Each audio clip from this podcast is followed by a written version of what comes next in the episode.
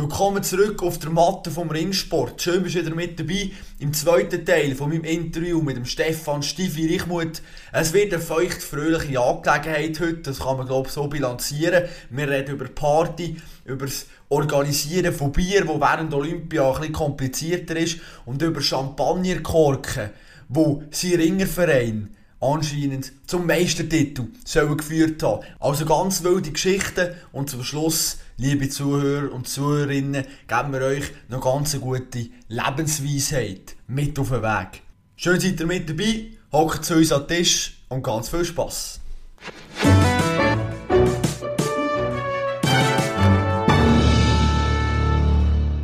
Du hast schon etwa diese Drucksituation müssen meistern, sei das Olympia im letzten Sommer oder die Weltmeisterschaften und wie du mit dem Druck umgehst.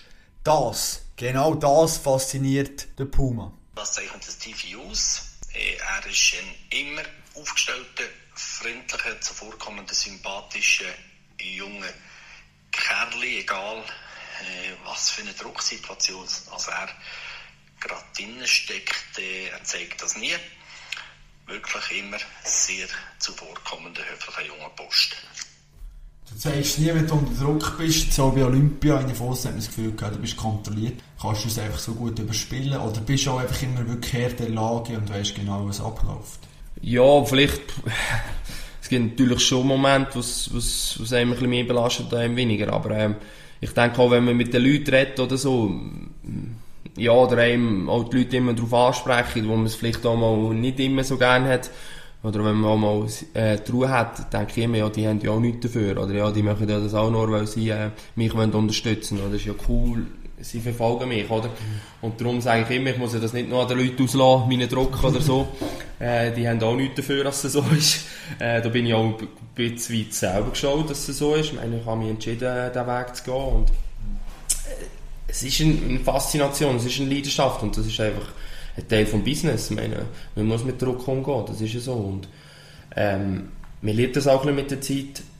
Und mir ist es sicher auch ein bisschen, bisschen in die Wege gegeben worden, denke ich auch. Also man wirklich die cool lockere Art. Aber äh, ja, ich probiere es immer so ein bisschen ja, zu überspielen. Nicht unbedingt, aber äh, halt das nicht die anderen auszulassen. Ja.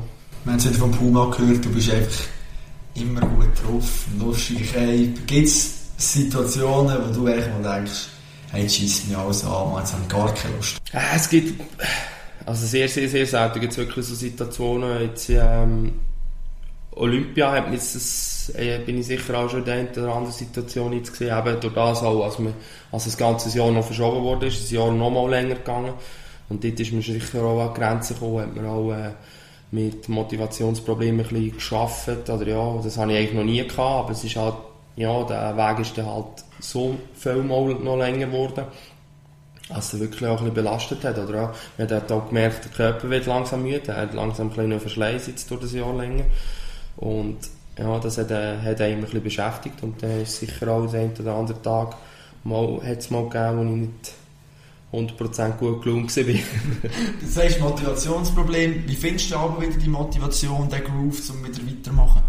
Ja, Motivationsproblem ist jetzt ein bisschen, ein bisschen hart ausgedrückt, würde ich sagen, aber sicher am Rand von, ist ein, ja, sagen jetzt so, eine Art ein Motivationsproblem gewesen. Also ich habe nicht immer nur 100% Lust gehabt für, eine, für ein Training, zum Beispiel das Krafttraining, äh, sicher etwas, was ich nicht allzu gerne mache und das hat sicher im Vorweg vor Olympia auch ein bisschen mehr angehängt. Ähm, ja, und nachher denke ich immer an das Ziel, das ich habe und äh, ist ja absehbar gewesen, jetzt ist wirklich äh, der ist Stichtag und dann musst du einfach abliefern und jetzt geht es noch so und so lang, jetzt geht es noch so und so lang und dann probiert man sich immer so mit dem Ziel ja, wieder äh, auf die richtige Schiene zu bringen. Schaffst du mit einem Sportpsychologen zusammen, wo du Übungen machst und so gezielt eben so meinem Kopf parat sein? Ja, ich arbeite seit 2014 mit einem Mentaltrainer zusammen. Und dort haben wir natürlich ja, verschiedene Situationen schon hundertmal durchgemacht. Oder ja, wissen wir einfach, wenn, wie, was, wo. Aber äh, jetzt, eben, das war so eine spezielle Situation mit der Verschiebung von, von Tokio. Ist natürlich der Mentaltrainer hat das auch noch nie gehabt, oder? Mit einer X irgendeinem Athlet, oder? Das ist für alle ein bisschen Neuland gewesen und darum ist es auch ein bisschen schwierig gewesen, das ja, richtig einzuordnen oder ja, die richtige Einstellung haben für ein Event. Ja. Dass man zum richtigen Zeitpunkt auch die Vorfreude tut, aufbringen und, und äh, ja, weiter kann fokussiert bleiben Hast du einen Tipp, wie werde ich mental stärker? Muss ich visualisieren oder äh, was, was machst du, dass du so brutal gut mit äh, gewissen Situationen kannst umgehen ich glaube, das Wichtigste vor allem ist immer in jeder Situation positiv zu bleiben, dass man wirklich nicht immer irgendwie negativ anschaut. Äh, ist auch, ich denke, für die ganze Menschheit ist es schwierig gewesen, es war eine schwierige Zeit mit dem ganzen Corona, oder? Man hat viele negative Gedanken gehabt, man hat viele Gedanken gehabt, ja, wird es wieder mal normal und alles so, und das ist es auch so, also, mach aus jeder Situation im Leben einfach das Beste. Es gibt scheiß Situationen im Leben, aber es gibt auch super Situationen im Leben. Und darum äh, äh, ist halt immer Ansicht, wie man es nimmt. Äh, eine scheiß Situation und sagt, ja, es ist scheiße, es wird nie besser und dann geht es noch einiges länger, weil man einfach sagt, hey, ist, ist die nächste Challenge, Challenge in meinem Leben und äh, probiere sie positiv anzugehen und äh, ja, dann kommt meistens immer alles wieder gut. Wunderbar, schöne Worte natürlich. Jetzt, äh habe ich mich auch noch gefragt, welches Ereignis hat bei dir dazu geführt, dass du gesagt hast, ich setze voll auf die Karte Ringen? Ja, der Entscheid ist echt gefallen, als ich klein war und in der, im Fernsehen Olympiade geschaut habe. Oder? Wenn, wenn man an Olympiade will, muss man Wege gehen, wo sonst nie vergangen ist. Eben speziell jetzt in unserem Kampfsport, wo halt wirklich nur wenige an die Olympischen Spiele kommen oder nur die Besten. Und darum äh, ist das schon gleich passiert, dass ich eigentlich gesagt habe, äh, ich wollte Ringer werden.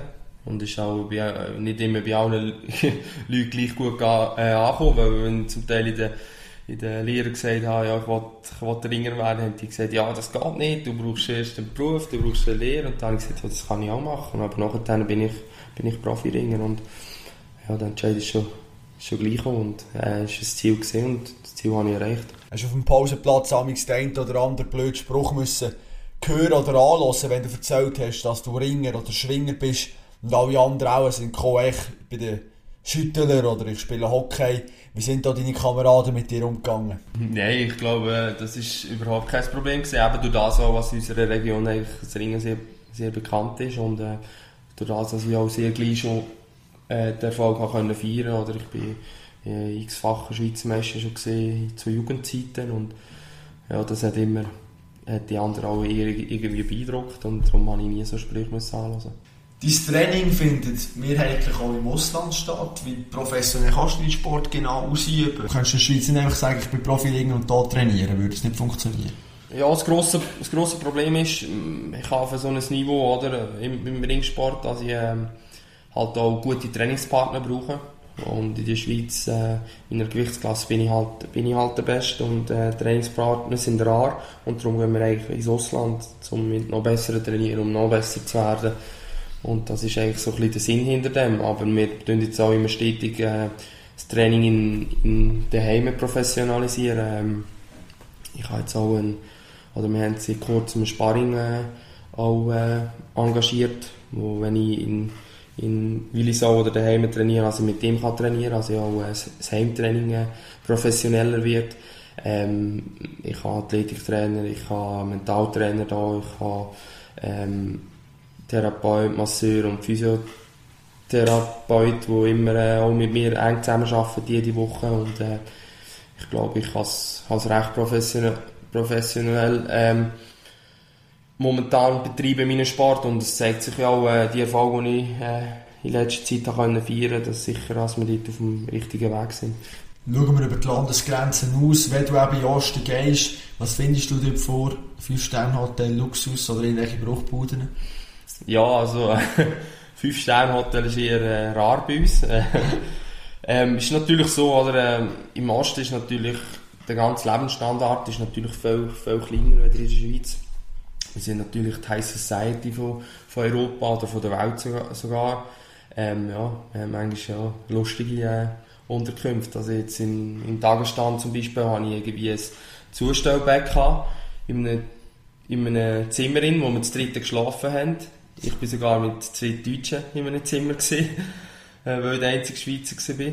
Und das Zustellbett ist eigentlich wie so ein besserer Liegestuhl gesehen, wo einfach so eigentlich äh, ein Liegestuhl, wo man sonst irgendwie am Strand hat oder so und eine dünne Matratze drauf und ich habe mich eigentlich nicht links und rechts können auf die Seite drehen, sonst wäre ich neben dem Liegestuhl gelandet, also der war etwa 80 cm breit gewesen. und ja, aber du, es ist cool irgendwie, nach zwei Nächten ist das dein Heim und man gewöhnt sich daran und äh, ja, man sieht halt auch, wie, wie schön dass wir in der Schweiz sind oder zum Teil wie, wie wenig Probleme wir halt auch in der Schweiz haben. Oder? Hat dir das dann auch ein bisschen die Augen geöffnet, je nachdem, wenn du zurückkommst, schätzt du plötzlich alles mehr, was du da hast? Ja, ganz klar, das ist es so. Also auch, also ich denke auch manchmal die Leute, die sich zum Teil ab Sachen aufregen, in ähm, unserer Schweizer, Schweizer äh, Bünzli-Gesellschaft oder? Und wenn ich denke, was, was die Leute für Probleme haben im Osten von Europa, oder wenn man dort einmal sieht, eben, wie viele Leute das, ja, das zehnte hohe Wohnungen wohnen und so Sachen und ich sage immer, ich glaube, in der Schweiz das grösste Problem ist, ob wir jetzt das neueste Samsung-Nadel kaufen oder doch das neueste iPhone, oder? Das ist unser grösstes Problem. Ähm, ja, und das ist auch cool, wenn man so Sachen sieht, oder? Ich meine, der bringt einem auch nicht so schnell aus der Ruhe, wenn man irgendwie mal eine schwierige Situation in der Schweiz hat, oder mal sieht, äh, wenn man halt mit so viel Geld mit seinem Sport verdient, sondern man kommt eigentlich klar mit, mit sehr wenig Geld und man ist eigentlich ja, sehr einfach gestrickt und das ist schön. Ring also als Lebensschuh, kann man sagen. 100 Pro, 100 Pro. Livia, noch eine Frage an dich, und zwar sind auch deine Motivationsansprachen vor den Kämpfen sind anscheinend legendär. Und ich wisse vom Stifi, wenn ich mal so eine Hammer-Ansprache, die er alle hat in der Garderobe vor der Mannschaft darf live erleben. Ich habe die noch nie gehört, aber irgendwie wird sie immer sehr gerühmt. Was gibst du deinen Teamkollegen da oben mit auf den Weg in die Kabine?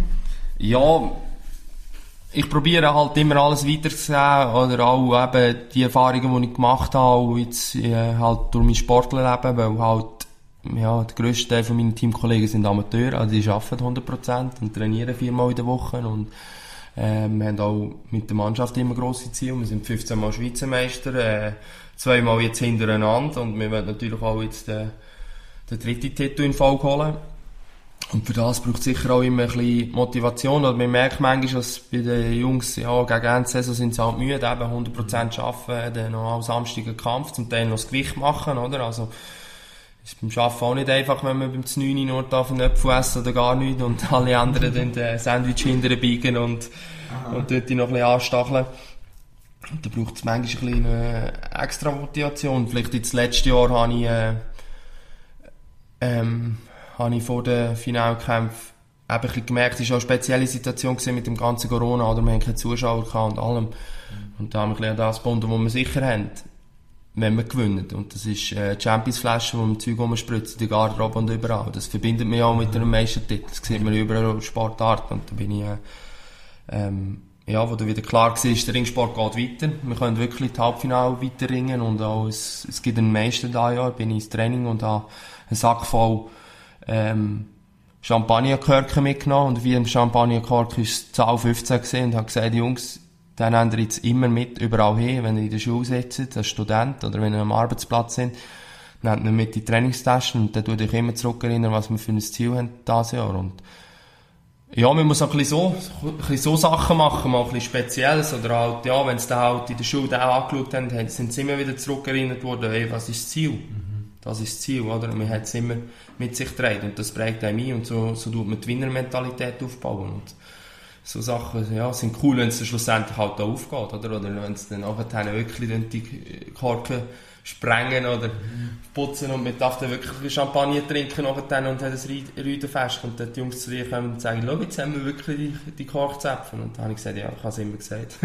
Tirol als Vorbild, behagt die noch? Ja, es ist schon cool, oder? Ja, es sehen mir auch viel als Vorbild, oder? Auch jetzt in der Mannschaft können wir viele immer fragen, wie würdest du das und das machen, und ich helfe auch immer sehr gerne, auch in den jungen Ringer, die, die den Weg einschlagen mit den Internationalen, mit dem Ganzen. Ja, es ist so schwierig, oder? In Randsportarten wirklich gross rauszukommen, also probiere ich auch jedem immer zu helfen, ich meine, eben schlussendlich ist es wichtig, dass, dass der Ringsport wächst und ich bin immer zur Hälfte da, auch nicht nur für die Willisauer, also auch äh, übergreifend die anderen Mannschaften dürfen immer alle zu mir kommen oder auch Mannschaftsteam, äh, Nationalteamkameraden dürfen auch immer zu mir kommen und fragen, äh, wie es so geht. Ich bin auch im Nationalteam der Älteste, irgendwie auch dort äh, halt ein bisschen äh, Vorbildfunktion durch das schon. Und äh, ja, ist eine coole Rolle und ich habe sie auch gerne. Ja. Wir haben die Olympischen Spiele schon angesprochen und du bist eben dort mit dem Sammy gesehen. Und zwar äh, hat er noch ziemlich langes Bier gesucht. War nach einem Wettkampf gesehen. Und äh, wie das so ist, natürlich auch bei den Sportlern, wenn man noch man den Wettkampf durch hat und ja, äh, eine grosse Last von einem abfällt, dann nimmt man gerne vielleicht mal ein Bier oder so. Und durch das wir in dem olympischen Dorf in Tokio wie äh, eingesperrt sind, beziehungsweise nicht in die Stadt raus können, haben wir hier über mehr oder weniger grosse Umwege, kann dir vielleicht der Stifi noch ein bisschen mehr dazu sagen, dass äh, äh, ein Bier für uns organisieren können. Aber das ist sicher äh, eine Story gesehen, gerade unter den Umständen mit Corona, wo man äh, bleibt, dass man, äh, ja, das wird in die Geschichte eingehen unter äh, das längste Bier, das wir je organisiert haben.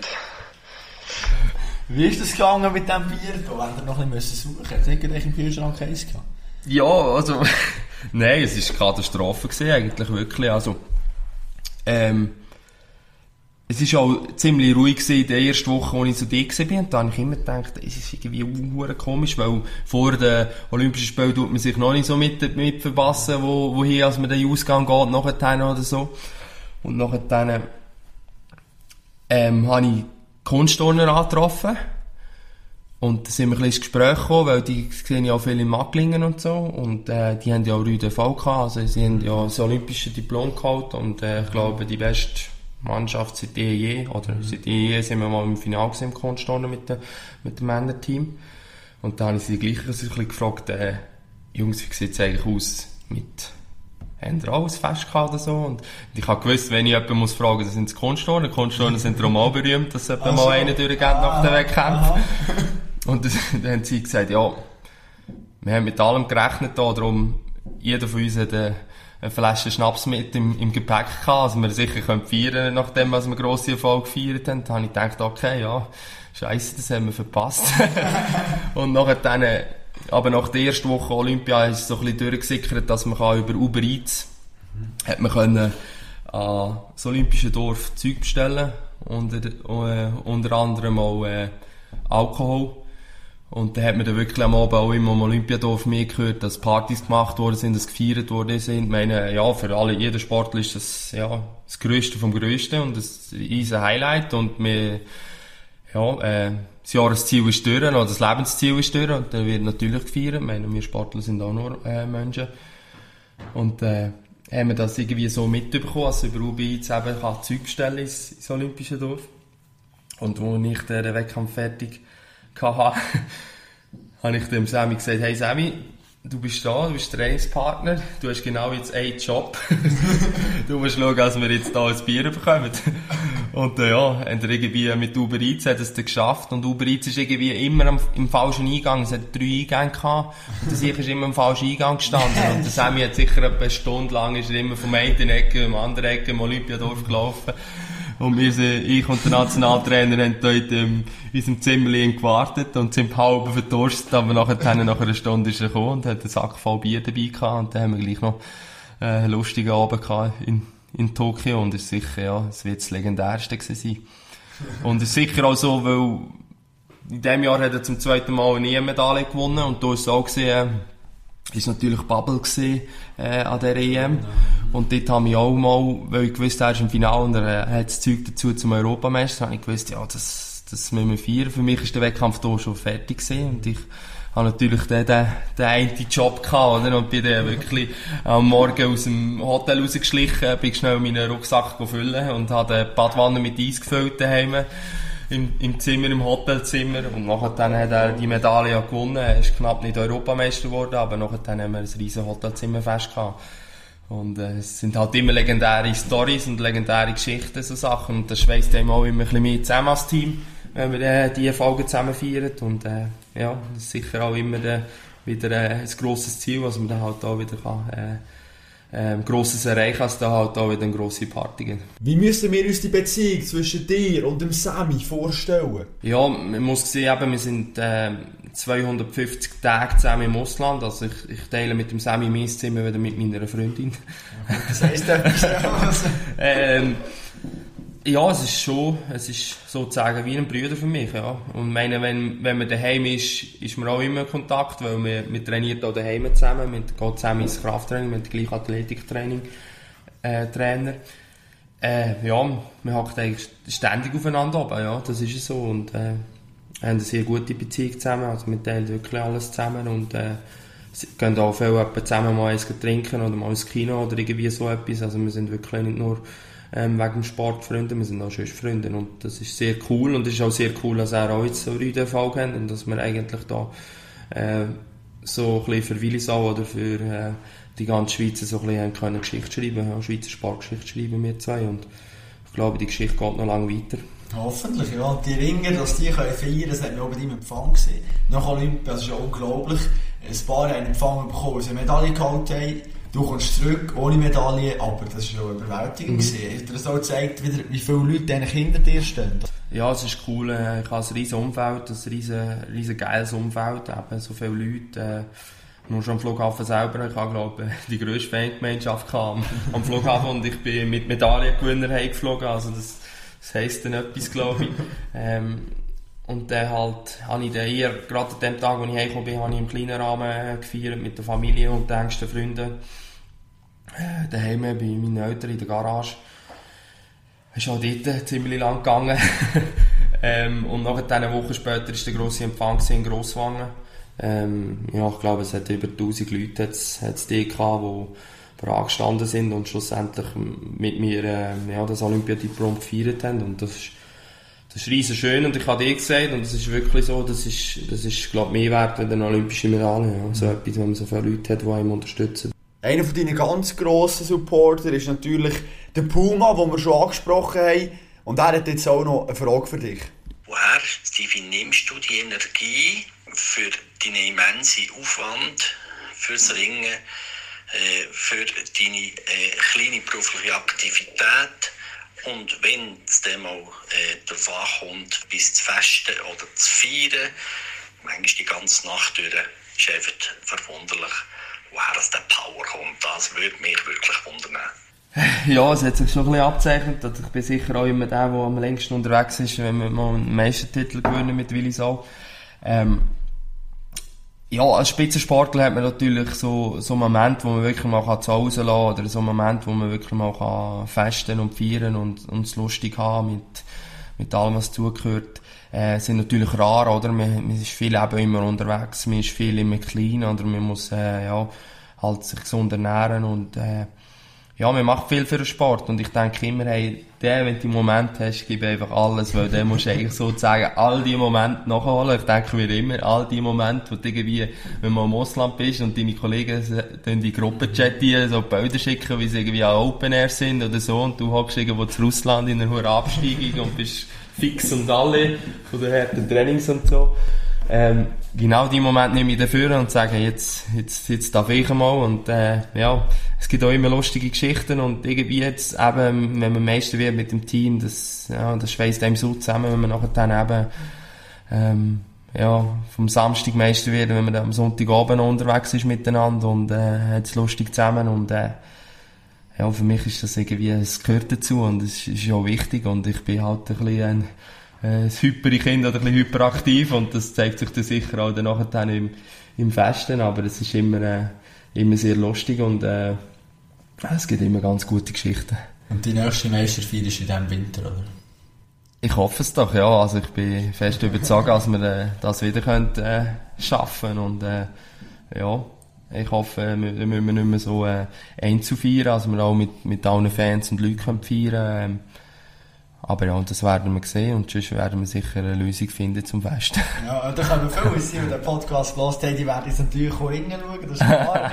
Kommen wir noch zu meiner letzten Frage, die stelle ich eigentlich jedem ähm, Gast von mir. Und zwar, welcher Sportmoment, den du erlebt hast, sei das live vor Ort oder vor dem Fernsehen, wo bist du einfach richtig durchgedreht und ausgerastet und hast richtig mitgejubelt? Oder gibt es das bei dir nie, wenn du Sport schaust?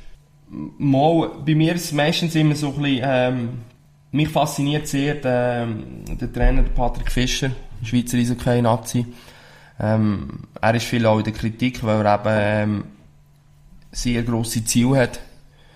Aber sie haben auch die grossen Ziele erreicht und wenn ich einmal sehe, wie die, wie die Hockey-Nazi äh, ja, auftrumpft und äh, dann schlussendlich eben eine WM-Medaille heimbringt oder äh, kurz vor einem WM-Titel steht und ich bin sicher, sie alle den WM-Titel äh, in nächster Zeit einmal.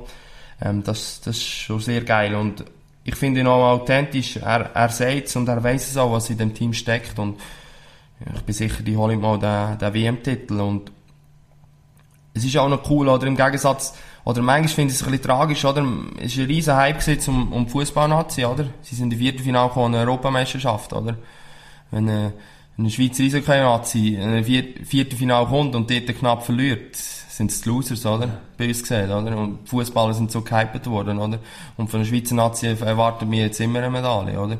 Und wenn man irgendwie äh, zehn Jahre zurückdenkt und Patrick Fischer im Sportpanorama ist und, und sagt, ich, hey, wir kommen in die Finale, wir wollen eine Medaille, hat jeder gesagt, das ist doch ein Vogel, oder? Und jetzt wird er, wird er gehypet, wenn er in die Finale kommt. Also manchmal ist auch das ein bisschen lustig in der Sportwelt, oder ja? Meine, kann ja nicht das Sportpanorama. Ich meine, all seine, all seine Schützlinge im Team schauen das Sportpanorama an. Was wollte er denn sagen? Ähm, Im Viertelfinale ist das Ziel. Das ist ja völlig die Verlierer-Mentalität, oder? Also, der muss ja dort sagen, hey, wir, wir holen die Medaille. Weil schlussendlich in der Garderobe sagt er es auch nicht. Und das macht ihn so ehrlich und das macht ihn auch stark. Und schlussendlich, äh, ist es eine riesige Gewinnertruppe, die, die Eishockey-Spieler. Und ich finde auch, das Eishockey ein cooler Sport. Es sind coole Typen.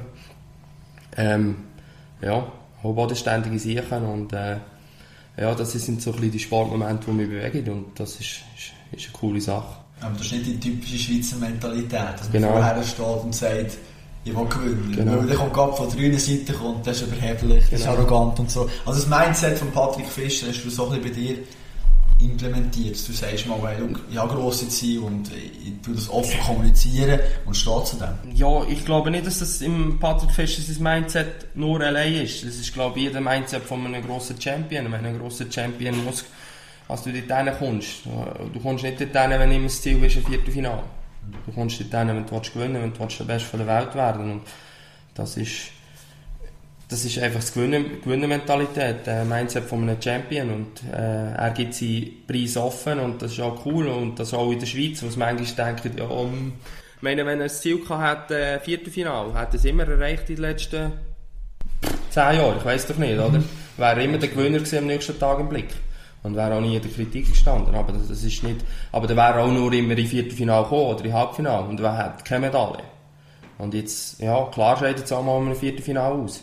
Aber sie haben auch zwei WM-Medaillen, oder? Und das, das muss man auch immer sehen, oder das ein bisschen abwägen. Und schlussendlich, was die Leute neben, oder ja, die Leute, die, die dich nicht gut können, was die über dich sagen, das muss dir eigentlich scheissegal sein, weil äh, du hast deine Ziele und du willst die erreichen. Und meistens sind es auch die Leute, die dir als erstes auf, auf den Rücken klopfen.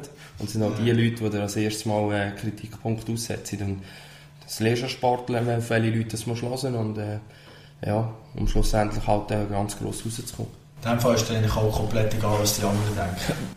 Ja, also eben, die anderen, meine, du hast deine Leute, die du im Umfeld hast, die, die dich sehr stark unterstützen und du hast auch, äh, die stehen immer hinter dir oder die fragst auch ab und zu als Unterstützung, eben, wie willst du das und dieses machen und schlussendlich in jedem Job hast du hast Leute, die, ja, die neidisch sind oder etwa mal Leute, die einen schlechten Spruch rausgeben, aber das immer wieder beim Gleichen oder im positiv denken oder ja, das Negative, das geht, du gehst in eine Rolle, links hier, rechts raus und das Positive nehme ich mit. Das ist, das ist glaube ich, das Wichtigste im Leben. Steffi Reichmuth, merci vielmals, bist mein Gast gewesen, mich gefreut. Danke vielmals auch und äh, jederzeit wieder gerne. Der Steffi Reichmuth, eine Person, die über den Tellerrand ausschaut. Ich habe es sehr interessant gefunden, ich habe etwas lernen über den Ringsport, ich hoffe dir auch. Und was auch immer wieder wichtig ist, dass man ein bisschen hinter die Leute hin sieht. Und gerade er mit seiner Einstellung, mit seinem Nomadenleben, 250 Tage im Ausland, ist er jeweils, das ist ja Wahnsinn. Und genau das ist es ja, was er für mich derart speziell macht. Er geht seinem Traum nach, er verfolgt seine Ziele. Ich glaube, das ist etwas, was wir alle können mitnehmen in unser Leben. Schauen wir noch kurz ein bisschen in die Zukunft. Wer ist mein nächster Gast? Beat Müller. sagen natürlich auch viele, ja, den kenne ich nicht, was ist denn das für einen? Ist das überhaupt ein Sportler? Nein, er ist kein Sportler, er ist eine Sportpersönlichkeit, die in Macklingen oben arbeitet, so ein bisschen im Trainingszentrum vom Schweizer Sport. Ich habe ihn durch die letzte dürfen treffen. Und er ist verantwortlich für die Leistungstests von den Mountainbiker und den Velofahrer. Die haben dort eine riesen Rolle aufgestellt, wo sie verschiedene Daten haben und schlussendlich nachher so ein Stärke-Schwäche-Profil ausarbeiten. Wie das genau funktioniert, schauen wir in der nächsten Folge zusammen an. Das ist sehr, sehr interessant. Wir diskutieren auch über die aerodynamische Position auf dem Velo. Wie viel hat zum Beispiel Reifenwiderstand einen Einfluss auf die Leistung? Oder wenn der Helm nicht ganz richtig platziert ist, wenn die Position nicht stimmt. All solche kleine Details, die auch im Spitzensport ganz entscheidend sein können. Das wird der Fokus sein in der nächsten Episode. Ich hoffe, du bist dann wieder mit dabei. Und nicht vergessen, du kannst mir natürlich auch auf Instagram oder Facebook folgen, Kopfstark mein Name. Das Coole dort, ich gebe euch immer die Möglichkeit, mir auch Fragen zu schicken für meine Interviewgäste. Zum Beispiel werde ich in einigen Tagen mit dem Matthias Flückiger, einem Mountainbiker, zusammenhocken. Also nützt doch jetzt noch die Chance, Geh auf Instagram, ich werde dort einen Aufruf machen, du kannst mir deine Frage stellen oder was du willst wissen von ihm. Und dann bist du auch Teil von diesem Podcast und dann können wir zusammen arbeiten und zusammen schauen, dass möglichst interessante Gespräche entstehen. Auf meiner Website kannst du natürlich einiges nachschauen, auch vielleicht noch ein bisschen mehr zur Person selber. Wer ist das? Ich schreibe dort damals noch ein paar Sätze dazu. So, das wär's gesehen von dieser Episode von mir. Danke, bist mit dabei gewesen. Mach's gut und bleib sportlich.